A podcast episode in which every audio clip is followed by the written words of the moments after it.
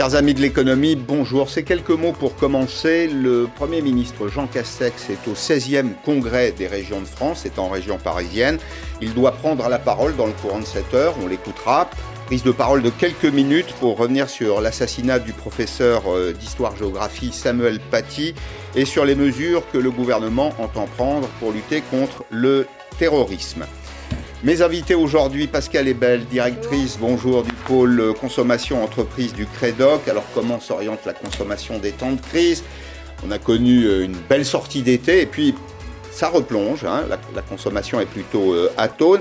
On commentera également ce paradoxe, moins 0,4%, c'est le prix des productions euh, agricoles qui ont une destination finale de caractère agroalimentaire et en même temps plus 2,1% sur les prix à la consommation de l'alimentaire. Il y a une espèce d'élasticité là qu'il faut euh, pouvoir euh, expliquer.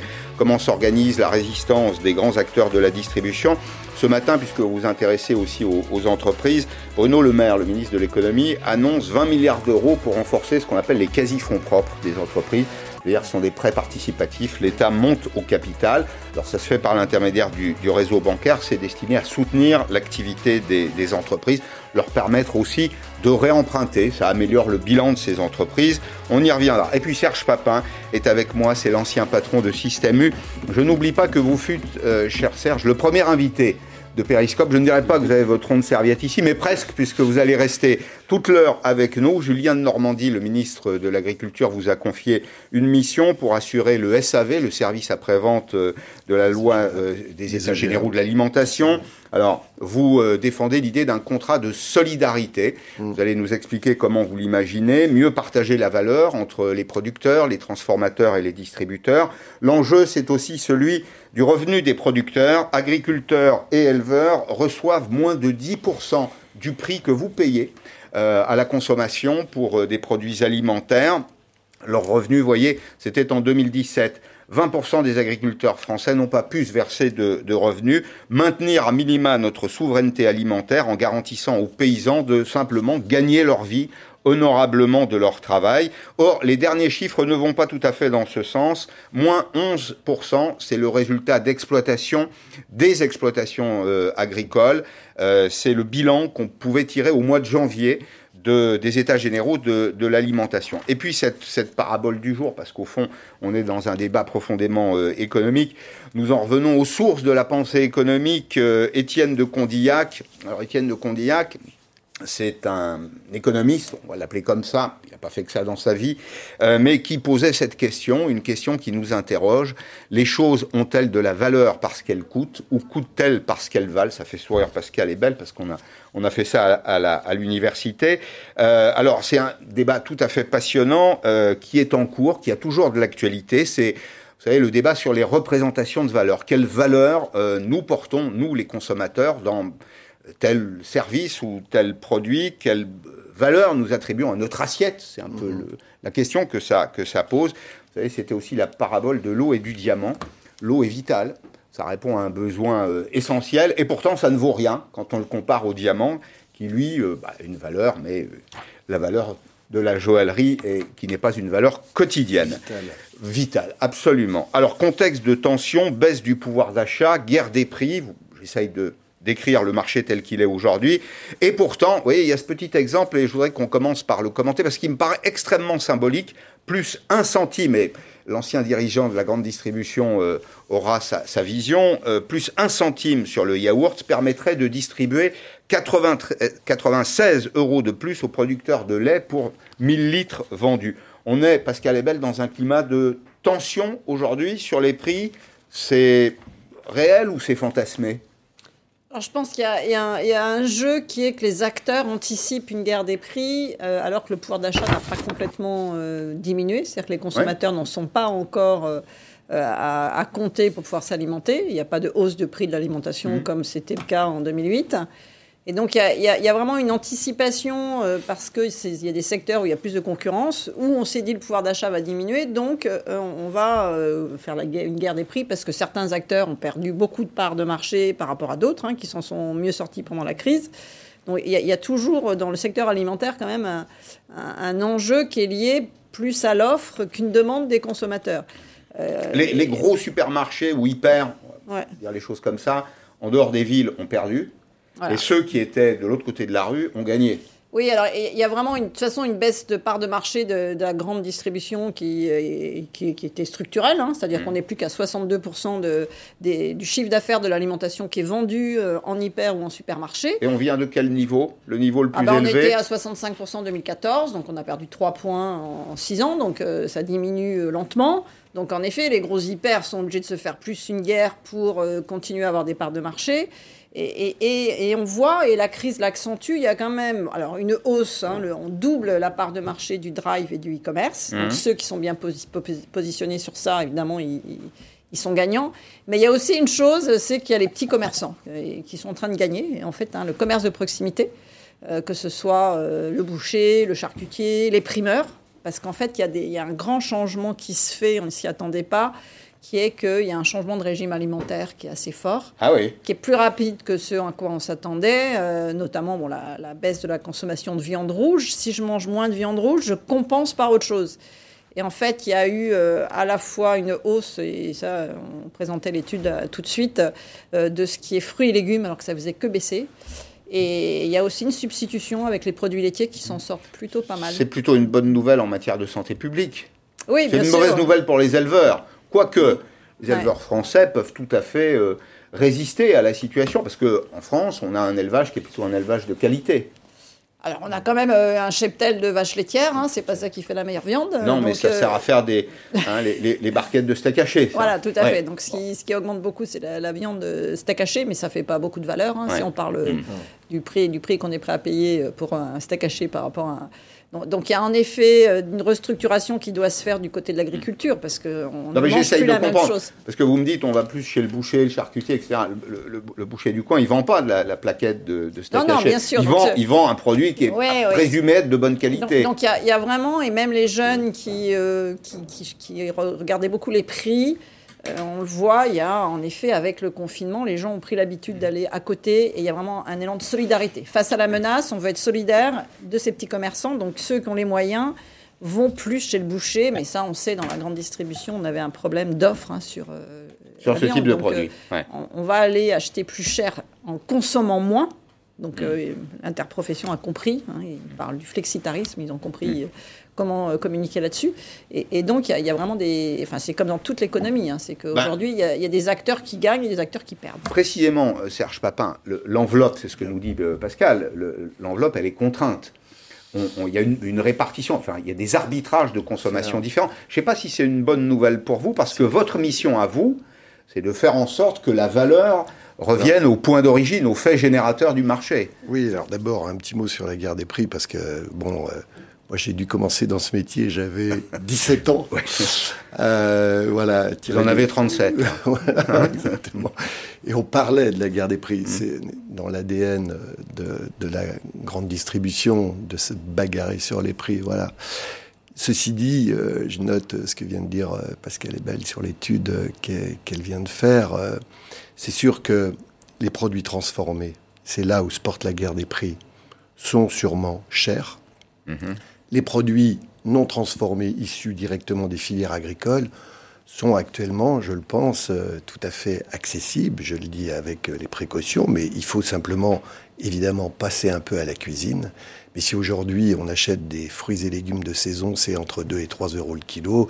Une protéine animale de bonne qualité euh, du porc, c'est 7 euros le kilo. Donc si on prend une portion, on arrive toujours à se faire un repas à moins de, de 3 euros. Donc, Mais à une condition que vous évoquez, voilà, c'est qu'on repasse en cuisine, vous avez raison. exactement. Mm. Alors le, le, le, le problème, il est là, c'est que il va falloir aussi, sans doute, et ça faisait partie, c'était parce que le premier volet des États généraux de l'alimentation, c'était comment rendre les prix d'achat des produits agricoles mm. plus rémunérateurs. Donc c'est dans cette quête-là que je me suis engagé comme euh, acteur de la société civile aux côtés du ministre de l'Agriculture pour essayer d'amener euh, ma contribution d'expérience pour arriver à ça. Et le deuxième volet des EGA, mm-hmm. Celui-là, il se fera peut-être dans un deuxième temps, c'est d'amener de la pédagogie pour faire comprendre à nos concitoyens, en effet, que euh, l'alimentation est liée avec la santé, est liée avec les filières agricoles, est liée avec l'environnement, etc. Et qu'on a une conscience, sans doute, différente à avoir sur le fait euh, de manger mieux plutôt que de manger plus, puisqu'on voit bien que par ailleurs, il peut y avoir aussi euh, des inconvénients à manger trop. Donc on est dans, on voit bien à cette, comment dirais-je, à cette bifurcation. Mhm. Et donc ça, je trouve que c'est Elle est engagée ou pas? Je pense qu'elle est engagée. J'apprends, comme vous, ce que vient de dire Pascal. Euh, c'est très intéressant. Il y a autant de gens aujourd'hui qui demandent à ce qu'il y ait du mieux dans leur alimentation qu'il y en a qui demandent du prix à tout prix. Et euh, il faut se méfier aussi, parce que si on voulait aller vers le prix à tout prix, et qu'on en fasse payer le prix au maillon le plus faible, donc l'agriculture mmh. que vous avez souligné, c'est simple on, perd la souveraineté. C'est pas une partie, c'est on perd totalement la souveraineté d'alimentation de la France. C'est quand même pas rien. Dans cinq ans, parce qu'en plus il y a un problème de reprise des exploitations agricoles, parce que derrière aucun jeune compte tenu euh, de ce que vous évoquez là dans, les chiffres, hmm. veut reprendre une exploitation, exploitation, agricole. Donc là, il y a un sujet donc entre alimentation, filière agricole, rémunération des agriculteurs, partage de la valeur il faut s'y atteler, euh, c'est de l'intérêt général. On a un âge moyen des euh, chefs d'exploitation agricole qui est supérieur à 55 ans en France. Donc ça, il va y avoir toute une génération qui, va, laisser sa place. Bien Alors, il faut, il faut d'ailleurs que, les jeunes d'abord aient envie, mm. qu'ils aient les moyens, il faut qu'ils trouvent des financements, et puis surtout, enfin, une perspective à vie euh, une perspective de revenus à vie, euh, Pascal est belle. Enfin, est-ce qu'on peut euh, proposer à des jeunes de gagner 700 euros toute leur vie? La, réponse est non. Le mouvement que décrit Serge, là, qui est, un mouvement vers le mieux, pas vers le plus, mais vers, le mieux, est-ce que d'abord il est significatif en termes économiques? Est-ce que ça représente une vraie enveloppe voyez, de pouvoir d'achat qu'on consacrerait non pas au prix mais à la qualité, qui peut faire basculer le marché? Je crois que je crois qu'on l'a dit, c'est qu'il y a vraiment une partie de la population, la moitié, hein, qui, qui, le fait. C'est-à-dire que le, le, bio, on a dépassé les Allemands en termes de dépenses par habitant. Donc, il y a, en effet, le, virage du bio, il s'est pas fait facilement euh, par les agriculteurs parce que c'était pas dans leur modèle agricole.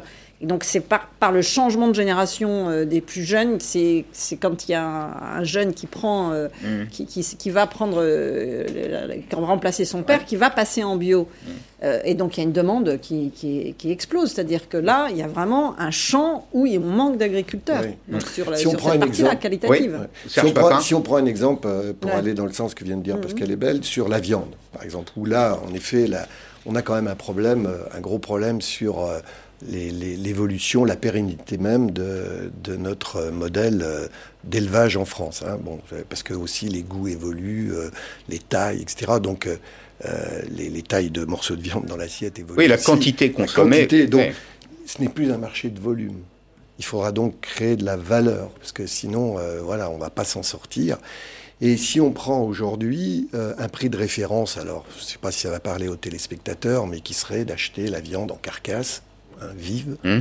à un peu plus de 4 euros le kilo. C'est 3 aujourd'hui, à peu Aujourd'hui, à quelque chose près, souvent c'est 3. Il faut passer à 4. Ça va se traduire quand Alors pour, oui, pour le consommateur. pour le consommateur, comment ça va se traduire alors, S'agissant de race à viande, hein, hmm. s'agissant de, de, viande, ce qu'on appelle les blondes d'Aquitaine, les, les partenaises et hmm. autres charolaises, donc vraiment des, pas de la vache euh, de réforme. pas de la prime Holstein, voilà. pour, ceux, pour les spécialistes. Ah, pas de la vache laitière. Eh bien, euh, ça fait de l'ordre de 10 centimes sur un steak de 150 grammes dans l'assiette. Mm. Alors la question qu'il faut se poser, est-ce qu'il ne faut pas mieux encourager nos concitoyens en manger moins de la viande, en manger mieux, de bonne qualité, de se faire euh, aussi plaisir. Et c'est ça, ce qui s'est passé au fond pour la viticulture, même si euh, la viticulture en ce moment est, dans un contexte un peu difficile compte tenu de la, fermeture des, restaurants. Mais la viticulture, on, est, on a divisé le volume par trois en 30 ans. Et les viticulteurs sont devenus les premiers exportateurs parce qu'ils sont allés vers une démarche qualitative. Donc on a un défi aussi, c'est de faire en sorte sans doute que dans, la, dans sa transformation, l'agriculture française aille vers encore plus de qualité, ce qu'elle a commencé à engranger, mais on ne pourrait pas avouer que ce serait compliqué de lui dire il faut que vous soyez plus qualitatif, que vous respectiez la transition écologique, le bien-être animal, les filières. Par contre, on va vous payer moins cher. Oui, non, ça ne tient pas debout. Ça, ça, tient pas debout, c'est pas possible. Mais il y a cette conscience chez les agriculteurs aussi, bien sûr. Et si on veut être fort à l'exportation demain, ce ne sera pas sur les marchés de volume. C'est bien qu'il y a d'autres pays sur ces, sur ces questions-là qui nous ont largement dépassés. Par contre, sur la qualité, il n'y en a pas beaucoup hmm. qui peuvent faire aussi bien que nous. Mais alors, bah, je, je reviens à votre, à votre mission. Donc, votre mission, si j'ai bien compris, c'est euh, sensibiliser tous les acteurs, c'est ça, au partage de la valeur, en leur expliquant ce que vous venez de nous dire, et je pense que c'est imparable en termes de raisonnement, c'est que si on ne paye pas correctement les producteurs, il n'y a plus de production, et demain, ce sera la double peine. Un, on n'aura plus de paysans en France, on n'aura plus d'agriculteurs. On n'aura plus d'éleveurs et on continuera de consommer des produits importés de mauvaise qualité. De mauvaise qualité, et, qu'on paiera plus cher. Et qu'on paiera plus cher. Où sont, comment... Euh, Quelle méthode? Alors, un, la méthode et où sont les obstacles? Où est-ce que vous avez identifié des obstacles? Bah Alors, bon, euh, cette question, elle est, elle est, basée euh, sur la conscience et la bonne volonté. Moi, j'ai un pouvoir, je, comme dirait l'autre, hein, il faut convaincre, mais pas contraindre. c'est compliqué. Vous avez le pouvoir du curé. Exactement. Vous, pouvez, vous pouvez éventuellement convaincre. D'une certaine manière. Hein voilà. Alors, il y a quand même un certain nombre de choses qui ont été dans les conclusions des États généraux de l'alimentation et qui font partie des, directives proposées même, y compris par la DGCCRF. Donc euh, c'est sérieux, merci, hein, pour les négociations. C'est la concurrence et la répression des fraudes. Exactement. La DGCCRF. il y, a, un lien entre le ministère de l'Agriculture et, la, direction euh, de l'économie dans ce domaine-là pour appeler au respect de ces directives. Quelles sont-elles? Dans les conclusions des États généraux de l'alimentation, on a vu trois choses. Un, il faut des indicateurs de coûts de production. Donc ça, voilà. Mhm. Deux, il faut que ça soit porté par des interprofessions, donc qui disent quel est le prix de revient. Dans ces interprofessions, il faut qu'il y ait toutes les parties prenantes. Mhm. Et enfin, trois, il faut que ça se traduise dans les contrats. C'est-à-dire quand il y a un contrat entre un distributeur et un grand transformateur, mhm. il faut que mécaniquement, il y en ait un autre, un contrat euh, ensuite, entre le transformateur, c'est souvent lui qui va payer l'agriculteur, hmm. de manière à ce qu'il y ait une mécanique de lien logique. Entre, logique. Voilà, ça hmm. existe. Alors, c'est d'ailleurs, existe. Ça nous ramène à la, formule du curé Condillac que j'évoquais tout à l'heure. Hein. Les choses coûtent-elles parce qu'elles valent ou valent-elles parce qu'elles coûtent? Vous, vous dites le point de départ, c'est il faut trouver le, coût, le coût de production. Si on part pas du coût de production, si on part en dessous, on est mort. Il faut inverser, euh, dire, le système. Alors, et ça existe. Alors, il y a quand même quelques bonnes nouvelles parce que euh, et il faut regarder les, bons élèves. Hmm. Parce que regardez pour le lait. Euh, ah oui, oui, bon exemple. Ça, c'est un bon exemple. Ça marche depuis euh, les EGA, donc on est passé euh, pour les téléspectateurs de 28 centimes à peu près en 2016. Nous sommes, j'espère que les choses vont tenir, à peu près à 38 centimes c'est payé chez l'agriculteur aujourd'hui. Donc ça veut dire qu'il y a une contractualisation, ça veut mmh. dire que les interprofessions ont fait leur boulot, dans lesquels on compte toutes les parties prenantes, y compris les distributeurs qui n'étaient mmh. pas là avant. Et donc ce qu'il faudrait, c'est que ça, ça serve d'exemple le transpose aux autres filières, aux autres filières. Qu'on Et moi, j'ai ma mission va être d'aller chercher les bons exemples aussi qui sont euh, dans, la pratique euh, des, meilleurs et, de dire à ceux qui voilà de dire bah, écoutez est-ce que vous pouvez pas prendre aussi en compte bah, ces bons exemples? Question à Pascal Ebel. Vous fréquentez assidûment la grande distribution ça n'est pas un reproche au contraire même c'est une qualité. Euh, est-ce que tout le monde a parfaitement conscience là de, l'enjeu? Est-ce que au fond le commerçant ou le distributeur est prêt à devenir un peu citoyen aussi? Oui, alors c'est sous la pression de, de, deux leviers. Il y a le levier du consommateur, qui en effet euh, va euh, vouloir une viande, euh, et si on veut écouler, il vaut mieux être sur le bien-être animal en ce moment. Et ça va être le levier du salarié. C'est-à-dire qu'en ce moment, les jeunes diplômés, quand on veut les recruter dans la filière agroalimentaire, il y a un déficit, on n'arrive pas à recruter, qui vont rentrer dans l'industrie qui va avoir les, gestes, qui va essayer d'améliorer la santé. Et, et, donc je pense que ce levier-là, on l'oublie un petit peu. Mais, mais, on le voit dans les écoles d'ingénieurs en ce moment, euh, il y a moins de monde qui rentre dans l'agroalimentaire, dans l'industrie, qui va plutôt aller dans l'agriculture. Parce mais que c'est plus, euh, ça a plus d'impact directement sur. Euh, il y a des négociations là qui sont engagées en ce moment.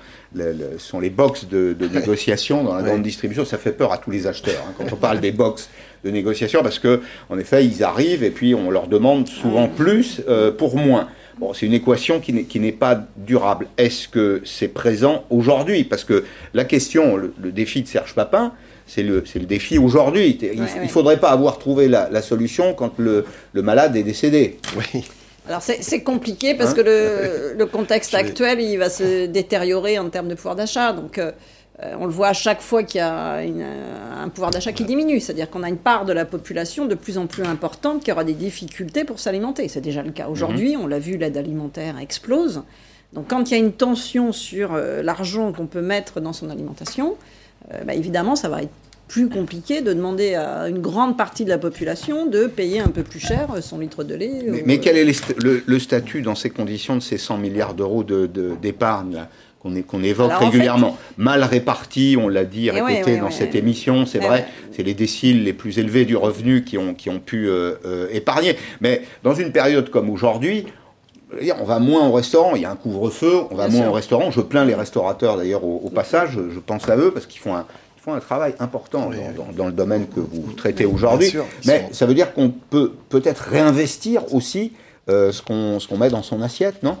Ça ne se traduit pas comme ça Bien sûr, il y a une partie qui, le fait, et notamment si on va chez le petit commerçant plutôt que dans la grande distribution, c'est une mhm. solidarité, et puis on sait qu'il y a plus de local, etc. Il faut faire attention parce que c'est dans la restauration qu'on importe le plus. Hein. C'est-à-dire que là, c'est pas visible pour le consommateur que la volaille dans la restauration, c'est 90% euh, qui vient d'ailleurs, quoi, en fait. Du Brésil, souvent. Voilà, il n'y a pas l'origine. Hein. Ou même mhm. si l'origine, c'est pas au restaurant qu'on garde mhm. l'origine des produits.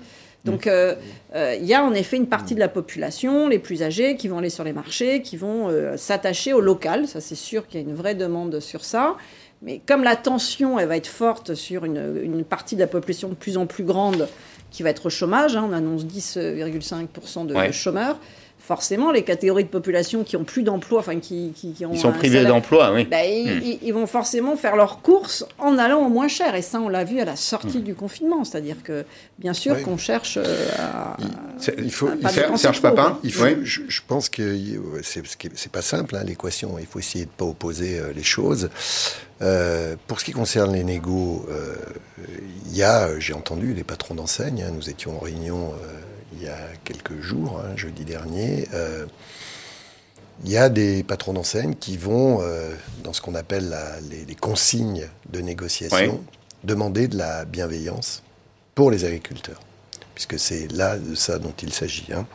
Et donc, euh, ça, ça, ça, ça, doit jouer théoriquement sur le revenu des agriculteurs. De la bienveillance ou de la sincérité? De la sincérité. Parce que le prix, le prix doit être sincère. Je suis d'accord avec vous. C'est quand je dis de la bienveillance, c'est un mot un peu, un peu généraliste, général comme ça, pour dire il faut respecter euh, mm. euh, les accords euh, qui vont être proposés au niveau des contrats par les agriculteurs, donc pour les agriculteurs.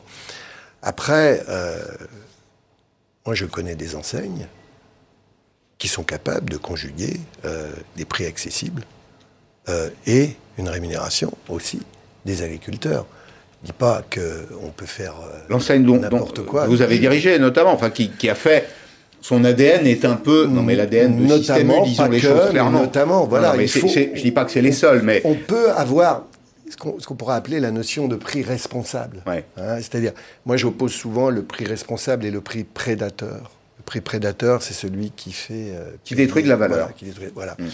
Après, le prix responsable, ben, il doit tenir compte en effet, on peut pas, on sait hein, que dans le contexte aujourd'hui euh, de la crise que nous vivons, on ne peut pas faire n'importe quoi. Par contre, il y a, voilà, il y a une façon euh, aussi de, traiter les deux. Est-ce que justement l'évolution du modèle du, supermarché, le, supermarché, ça a été pendant très longtemps un alignement de linéaire. Hum. D'accord avec ça? Euh, c'était de, la vente en masse, si vous voulez.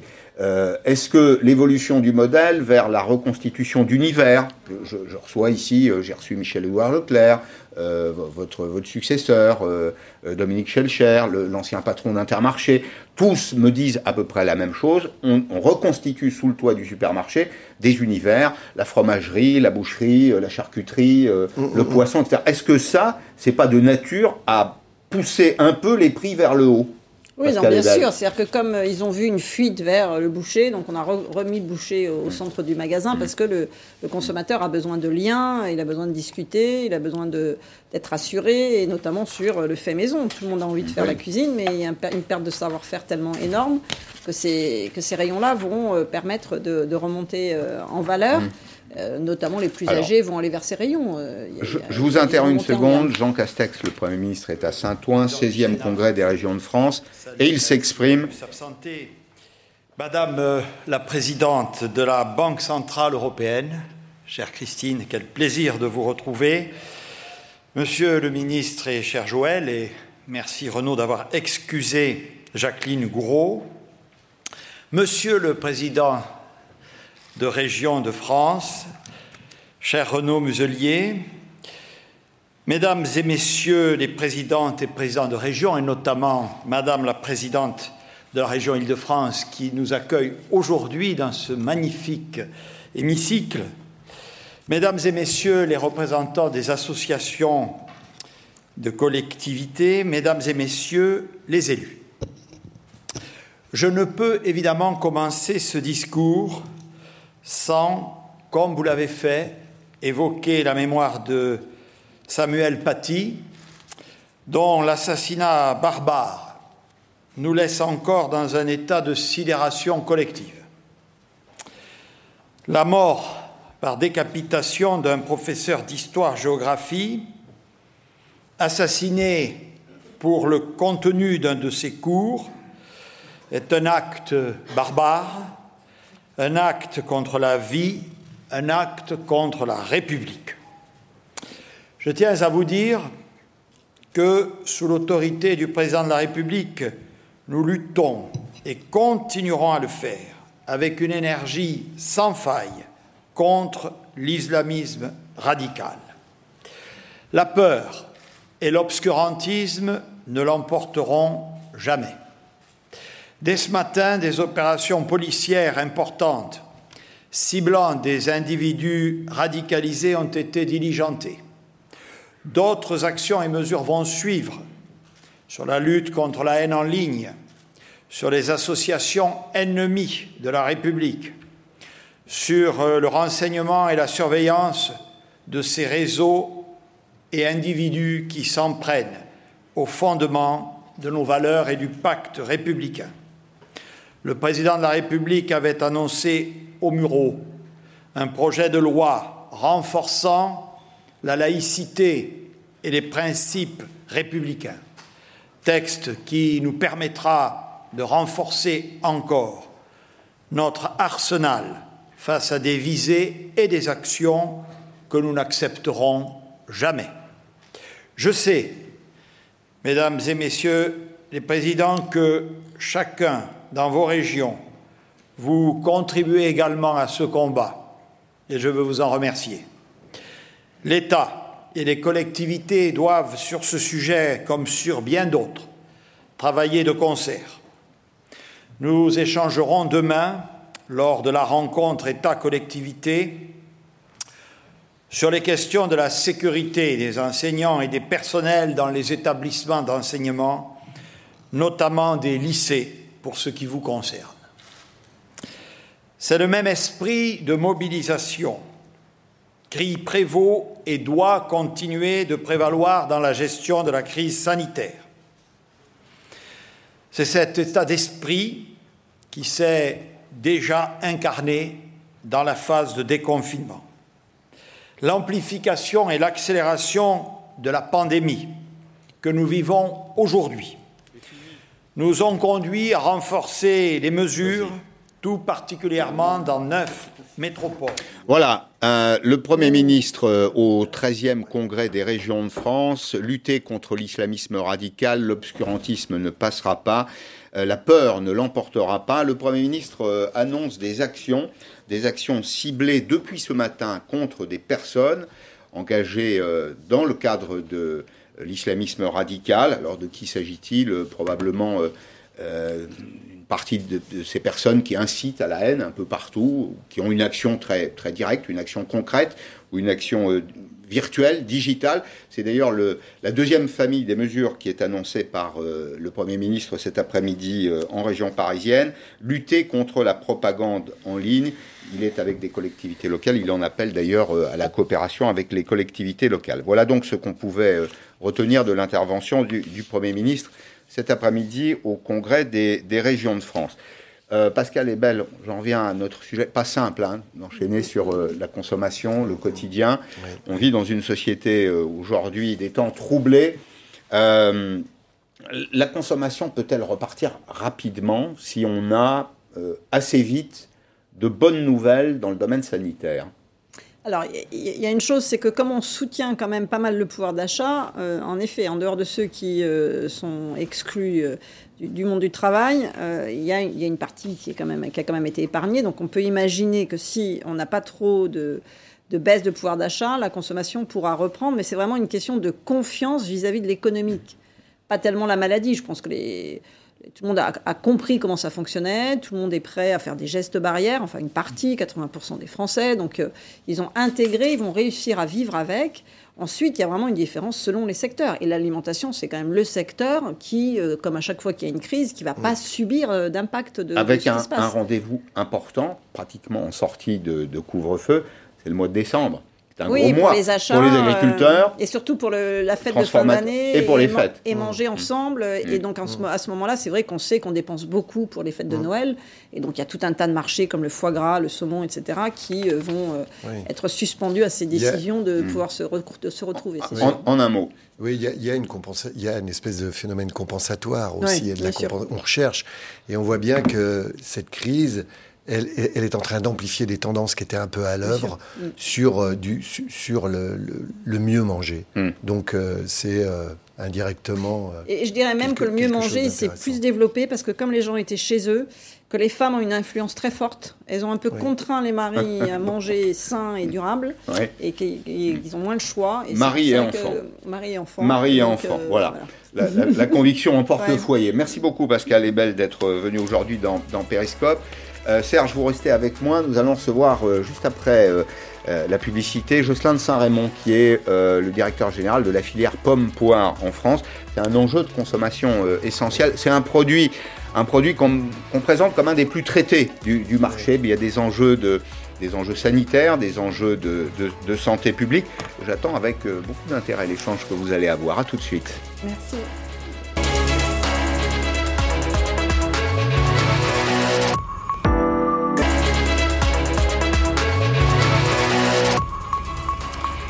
La suite de, la suite de Periscope, avec ces, deux informations que je voudrais vous, communiquer, on revient à l'économie euh, dans, quelques instants.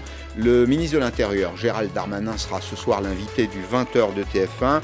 Et euh, mon camarade Darius Rochebain sur LCI recevra Marlène Schiappa à partir lui aussi autour de 20h, 20h10.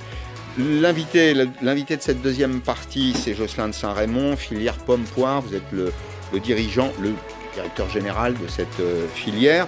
Euh, Serge Papin est toujours avec nous. Serge a été chargé par le ministre de l'Agriculture, Julien de Normandie, d'une mission euh, le service après-vente des états généraux de, l'alimentation. Il y a une loi aujourd'hui, il y a des principes sur lesquels le législateur s'est entendu quelques grands principes, le seuil de, vente, à, perte, euh, mmh. euh, la distribution du revenu, enfin la limitation des promotions, il y a, tous ces sujets. Et puis avant, avant peut-être, vous savez, il y a eu un feuilleton en France qui nous intéresse, qui vous intéresse tous les deux, c'est le feuilleton de la betterave. Eh bien, ah. euh, regardez ce que je lis dans la presse aujourd'hui, c'est que même dans le domaine du bio, on est touché par la jaunisse. C'est-à-dire que même avec des techniques qui sont celles de l'agroécologie, bah, le secteur euh, de la betterave, c'est ce que nous dit le, le betteravier, euh, subit les, conséquences de ce, cette espèce de puceron, c'est bien ça, hein, Jocelyn, hein, qui, produit une maladie qui s'appelle la, la jaunisse. Alors, vous avez développé de votre côté un label qui est le label éco-responsable, les vergers éco-responsables, qui d'ailleurs séduit aujourd'hui les, consommateurs. Ils étaient 1 sur 5 en 2014 à le connaître et à acheter vos productions. Ils sont maintenant 1 sur 3, c'est-à-dire que le marché s'est élargi, il s'est dilaté.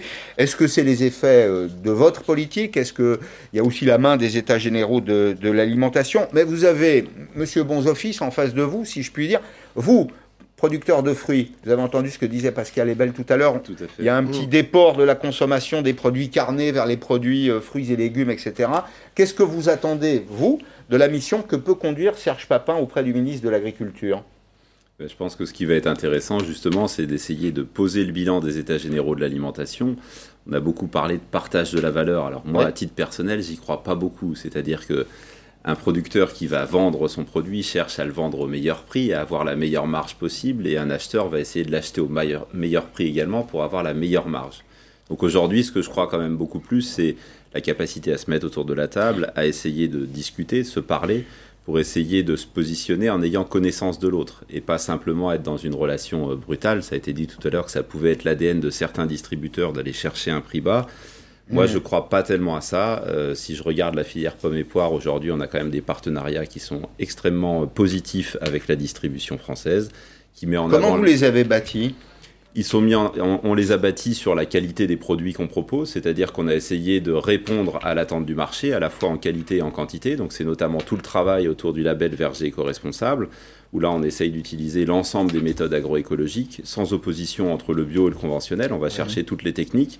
Et après, il y a une question de la valorisation prix, de l'origine France, qui se fait en partenariat avec le distributeur. L'agroécologie, c'est par exemple pardonnez, hein, je suis béotien, utiliser des petites bêtes contre des petites bêtes et éviter les pesticides, c'est ça? Ça peut être des petites bêtes, ça peut être des grosses bêtes, mais ça peut aussi être l'usage de pesticides si on considère que c'est la meilleure méthode d'intervention. Et ça a été par exemple le cas pour la betterave, on l'a dit tout à mhm. l'heure, c'est pas forcément simple à comprendre, mais aller utiliser un pesticide qui va être très spécifique, très ciblé, qui va détruire un ravageur sans toucher la faune auxiliaire, c'est peut-être la meilleure méthode d'intervention plutôt que d'intervenir plusieurs fois avec des insecticides qui seraient à spectre large et moins efficaces. Mmh. Et qui pourraient avoir un effet nuisible sur la biodiversité. je comprends. Serge Papin, c'est un sujet, c'est un sujet dont, vous êtes. On était très engagés. oui, donc vous êtes proche. Hein. oui, bien sûr, bien sûr. Je suis très sensible à, cette question-là, mais. Euh, vous consommez bio vous-même? Plutôt. Pas toujours. Quand c'est possible Quand c'est possible, ou local. Hmm. Parfois, c'est les deux, quand hmm. euh, on peut conjuguer les deux.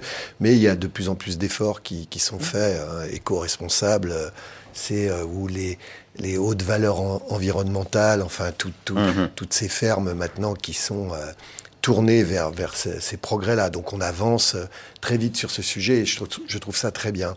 Et alors, pour répondre à, Jocelyn, moi j'ai été dans cette question de, du replantage des arbres. Mmh. Euh, quand il s'est agi, par exemple, avec certaines coopératives, euh, je pense à Saint-Mamé, euh, notamment, mmh. qui travaille avec une coopérative où on était confronté, on ne peut pas raisonner en contrat annuel. Mmh. Quand vous plantez un pommier. Oui, c'est sur le long terme. voilà. Oui, c'est pas pour toute la, toute la question, et moi je, je milite vraiment, ça, ça me donne l'occasion d'en parler, il faut sortir de ce rapport de force qui est l'accord annuel pour aller vers du pluriannuel. Je rappelle que le président de la République, dans son discours d'Orangis, mmh. post-égalim, l'a évoqué. On n'en est pas encore là. C'est pas du tout dans ma mission, et j'en profite pour le dire. Si on veut un jour aller vers une réconciliation plutôt qu'une confrontation, ce mmh. qui est l'avenir quand même, bien hein, sûr. je pense, eh bien, il faudra aller vers des engagements qui soient pluriannuel, surtout s'agissant des arbres qu'on plante. Puis, mm. et eh, ils vont y avoir intérêt parce qu'il y en aura peut-être pas pour tout le monde. Hein. Mm. Euh, ça, c'est aussi une question. C'est un peu ce qu'on vit. Qu'est-ce que vous voulez dire par là? Parce qu'il y a entre les, il y, en aura pas, euh, il y a pas assez de ressources parce que si, mm. il y, a, y, a, comme ce que j'évoquais tout à l'heure, il y a de moins en moins d'acteurs. Il suffit qu'il y ait un problème euh, de sécheresse ou d'une crise euh, voilà, avec des, mauvaises bestioles, et puis on n'a plus assez de produits. Mais Donc il faudra bien des engagements. juste une réflexion au passage. Est-ce que, pour vous poser la question directement à l'un et à l'autre, il y a eu les États généraux de l'alimentation, il y a eu la Convention citoyenne. Est-ce qu'il n'y a pas une espèce de télescopage là des grandes messes avec euh, parfois du stop and go euh, Moi, je respecte parfaitement la vie des, Français, des citoyens. Je pense qu'on aspire tous à, consommer des produits de bonne qualité. Mais à un moment, il faut être à l'écoute de l'évidence. Quand, quand, quand l'évidence vous dit qu'on a besoin de produits phytosanitaires pour traiter, à défaut, il n'y a pas de production, il faut s'y résoudre. Moi, moi, je pense que la difficulté de ces, ces, grands exercices, comme la Convention citoyenne ou les États généraux de l'alimentation, c'est qu'on est sur un exercice aussi de communication et que le temps de la communication, ça n'est pas le temps de l'agriculture et ça n'est pas le temps de la mm. nature. Euh, Serge mm. Papin l'a dit tout à l'heure, effectivement, quand on plante un pommier, il est planté pour 20 ans. Mm.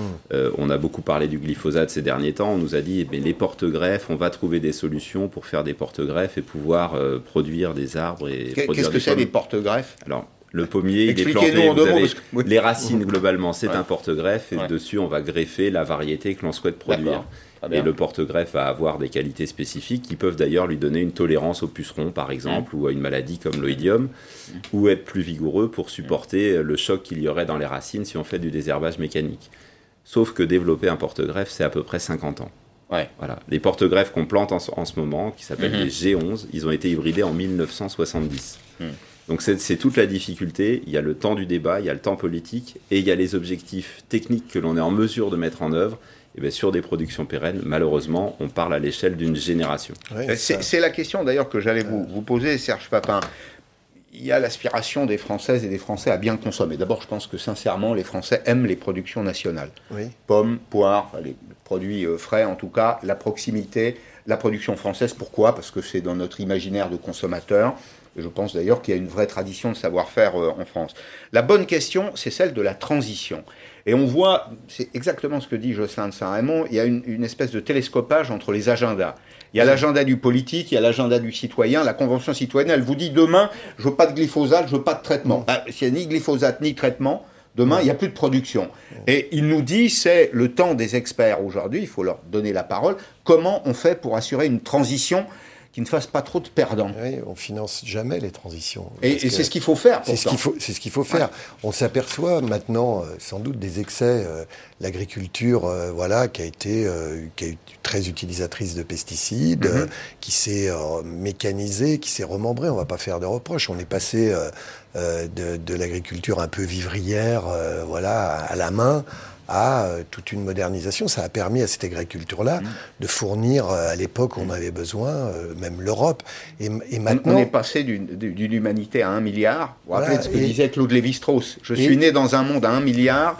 Je meurs, il est mort il y a quelques années, oui, voilà, dans un monde, dans un monde à 6 milliards. 6 milliards voilà. Fois 6. Il n'y a pas beaucoup de gens qui sont capables d'absorber ça. Justement. Et, donc, par contre, là maintenant, on est conscient. Mmh d'un certain nombre d'excès, d'un certain nombre d'inconvénients sur l'environnement, sur la santé. Tout le monde en est conscient. Et il faut aller vers, euh, c'est surtout euh, ce, que, ce que vous faites. Moi, je me souviens, enfin, les pommes, à l'époque, il, y a dix ans, il devait y avoir une vingtaine de traitements. Maintenant, on est, euh, voilà, les, pommes éco-responsables, on est à trois ou quatre et on sait qu'il n'y a plus de résidus de pesticides dans les assiettes. Bon, voilà, on a fait quand même un progrès énorme. Et c'est cette euh, transition-là qu'il faut vivre sans doute dans, toutes les catégories, mais il faut, il faut en effet, oui, il faut la financer. Et l'agriculture France, me semble-t-il, euh, devra exister sur des signes de qualité de cet ordre-là, mmh. et pas, encore une fois, sur le volume qu'elle faisait euh, il, y a, il, y a, quelques années. J'avais l'intention de vous partager avec vous un reportage, on n'aura pas le temps, sur les circuits courts. Il y avait une question passionnante dans ce, ce reportage, c'était le prix. La question du prix, on y, on y revient. Euh, pourquoi est-ce que dans les circuits courts, alors qu'il y a proximité, euh, les prix sont parfois euh, les mêmes et supérieurs d'ailleurs à ceux de la, grande distribution? Alors, dans les circuits courts, ils sont souvent quand même plus attractifs, mais, effectivement, aujourd'hui, on a un producteur qui va chercher à valoriser au mieux sa production. C'est souvent une part de sa production qui est sur le circuit court et le reste va ailleurs. Il essaye de la valoriser le mieux possible, à la fois lui en gagnant mieux sa vie et en offrant un produit un peu moins cher aux consommateurs. Moi, je voulais quand même juste répondre sur la transition et puis peut-être le circuit long, puisque en pomme, on a un tiers de notre production qui est euh, exportée. Et en fait, on, perd des parts de marché de manière très conséquente depuis quelques années. Au profit de qui? Au profit de la Pologne, au profit de l'Italie. Et pour une raison simple, c'est que nous avons été très loin dans la transition, et tellement loin dans la transition que le prix moyen de notre produit a dépassé un certain seuil qui fait que nous ne pénétrons plus les marchés, au contraire, on régresse. Quand on est sur des marchés de prix et sur des marchés qui s'intéressent peu au mode de production, c'est-à-dire à, l'agroécologie ou au respect de l'environnement, finalement, on, perd un avantage compétitif qui est euh, majeur aujourd'hui. Mm. Donc il faut se poser les bonnes questions sur nos productions, c'est-à-dire que nous, nous avons été très très loin sur ce que l'on fait depuis 1997, donc c'est plus de 20 ans de réflexion. Et, et aujourd'hui, franchir des petites marches en plus, ça peut être extrêmement négatif pour la production. Donc il faut aussi euh, être à cette écoute-là de, la réalité de la rentabilité je, producteur. Je comprends. Est-ce que nous importons beaucoup de pommes en France? Relativement peu, puisque la pomme, on la stocke. Donc on est un marché qui importe un petit peu en, contre-saison. Et encore une fois, aujourd'hui, on a su développer des partenariats à la fois avec la distribution, mais aussi avec les industriels, puisque vous savez que la pomme, euh, les écarts de tri qui ne vont pas aux frais sont achetés pour euh, transformer en, en, compote. Et aujourd'hui, on a des acteurs de l'industrie qui sont engagés aux côtés de Verger éco-responsable, aux côtés de l'origine France. Et ça, c'est très positif. La petite question, c'est quand on est dans une année de déficit comme cette année, comment on fait passer le prix jusqu'au consommateur en passant par le distributeur La production cette année sera inférieure en quantité? Au moins 300 000 tonnes de moins que l'année dernière. Sur un total de Sur un total d'un million 650 l'année dernière, un million 350, 360 cette année. Ça fait presque 20%, ça, non? Un peu de choses près. Ça fait ça, oui, hein, tout à fait. Ça fait presque 20%. Qu'est-ce que vous allez, euh, qu'est-ce que vous allez faire dans les semaines et les mois qui viennent, euh, Serge Papin? Est-ce que vous avez l'intention de rendre un rapport? Est-ce que votre mission elle est interactive? Est-ce que vous pouvez donner des recommandations aux ministres, aux filières? Est-ce que vous avez un sifflet, le sifflet du gendarme, quand ça ne va pas J'adorerais. vous aimeriez avoir, Oui, oui j'adorerais avoir, les, avoir les, pouvoirs de l'arbitre. Mais bon, ça ne va pas être aussi simple que ça. Non, moi j'accompagne hein, hmm. modestement euh, le ministre, donc c'est, je ne vais pas faire un rapport circonstancié, mais au fil de l'eau, voilà, je vais, euh, le, entre guillemets, euh, amener ma, ma contribution hein, à, à, sa dynamique. Parce que le ministre s'est mis dans, cette dynamique. Les conclusions des, des, États généraux avaient été mises en jachère, pour utiliser un, terme. Voilà, alors parfois ça fortifie, hein, mhm. et donc lui a décidé de, eh ben, de, ressemer hein, par rapport à, ses conclusions. Donc je vais l'aider, comme je disais, en, faisant prendre conscience à, toutes les parties prenantes bah, de, l'intérêt général. On, on, a, vous vous rendez compte, une responsabilité historique. C'est de, je, pèse mes mots, c'est de sauver notre souveraineté euh, alimentaire. On a vu d'ailleurs ce que ça, on a vu ce que ça, ce que ça coûtait d'avoir perdu la, souveraineté médicale. Oui. Ou chimique. je parle des médicaments. Vous vous rendez compte au, moment où on, délocaliserait l'agriculture, hmm. alors que il faut pour ça abolir quelques égoïsmes. Tout le monde, c'est ça, ce que vous dites, doit faire. Tout le monde doit faire un, effort petit pas. un pas vers l'autre, tout simplement. Et, je pense vraiment qu'aujourd'hui, il faut sortir de cette idée du, de chercher le dernier centime dans la négociation commerciale parce que le changement climatique et l'agroécologie amènent une prise de risque pour le producteur qui nécessite d'avoir un petit peu de marge supplémentaire justement pour pouvoir passer les années où c'est difficile. Une espèce de garantie d'assurance. Et, d'avoir un partenariat qui soit bien construit jusqu'au bout. juste deux mots. Deux mots. Le prix d'une très bonne pomme, c'est 2,50 euros la, la Royal Gala par exemple. Hein c'est le, le, même prix qu'un pot de 400 grammes d'une pâte à tartiner. Hmm. Mais il y en a une qui est plus saine que l'autre. Hein, voilà. Voilà, c'est l'heure du goûter, les amis. Merci d'être venu dans Périscope. J'ai été ravi de vous accueillir l'un et l'autre. Merci de votre fidélité. Arlette Chabot, dans un petit instant sur LCI.